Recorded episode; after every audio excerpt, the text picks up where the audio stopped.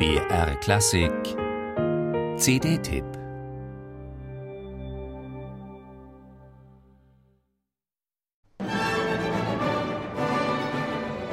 Für Beethoven waren sie ein Dreamteam. Die Einspielung aller neun Sinfonien mit ihrem Biss, ihrem schlanken Klang und ihren kompromisslos durchgezogenen, rasanten Tempi hat Aufnahmegeschichte geschrieben. Für mich persönlich gehört sie zu den besten Gesamteinspielungen aller Zeiten. Aber funktioniert dieses Erfolgsrezept auch bei Brahms?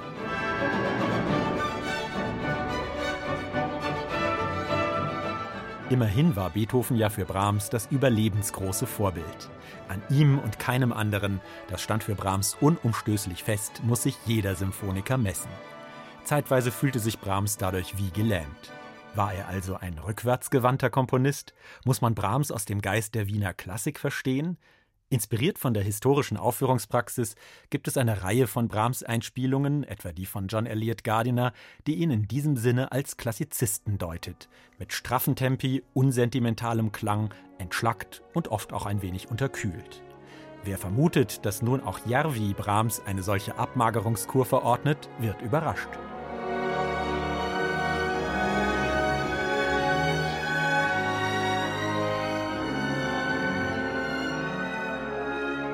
Klar, Järvi setzt auch hier wieder auf sein Markenzeichen, den transparenten, durchsichtigen Klang. Kaum Vibrato in den Streichern, markante Bläsersätze. Aber, und das macht seine Interpretation der zweiten Sinfonie so großartig, er gönnt Brahms zugleich auch all die Weiträumigkeit und Gefühlstiefe, die diese Musik zu einem der absoluten Höhepunkte der musikalischen Romantik macht. Denn Brahms war trotz seiner Traditionsverbundenheit alles andere als ein trockener Klassizist und er hat, bei aller Beethoven-Verehrung, eben doch etwas absolut Neues und Zukunftsweisendes geschaffen, eine eigene symphonische Welt. Järvi, das hört man gleich in den ersten Takten, ist fest entschlossen, sie in ihrer unvergleichlichen Individualität zu erforschen. Vorurteilslos, mit dem Wissen um die Tradition der Wiener Klassik, der sich Brahms verpflichtet fühlte, aber zugleich auch beseelt von der überströmenden emotionalen Wärme eines zutiefst romantisch empfindenden Menschen.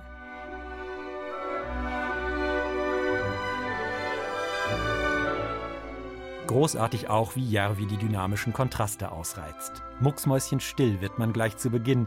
Man wagt kaum zu atmen, wenn Järvi das Pianissimo bis an die Schwelle des kaum noch Hörbaren ausreizt. In solchen magischen Momenten gönnt er der Musik durchaus Raum, scheut er auch vor einer Verbreiterung des Tempos nicht zurück, um dann bei energiegeladenen symphonischen Entwicklungen das Geschehen wieder entschlossen voranzutreiben.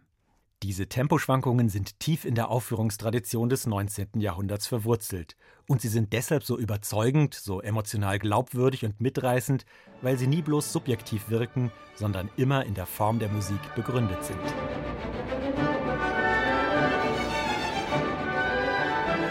Herausragend ist auch die Orchesterleistung der Deutschen Kammerphilharmonie Bremen. Der Klang ist zugleich schlank und warm. Die Musiker reagieren mit größter Präzision und lassen sich von Järvi im Finale in eine Art kalkulierten Rauschzustand versetzen, der auf mich zumindest absolut ansteckend wirkt. Ich freue mich jetzt schon auf die nächsten Folgen dieser Gesamteinspielung.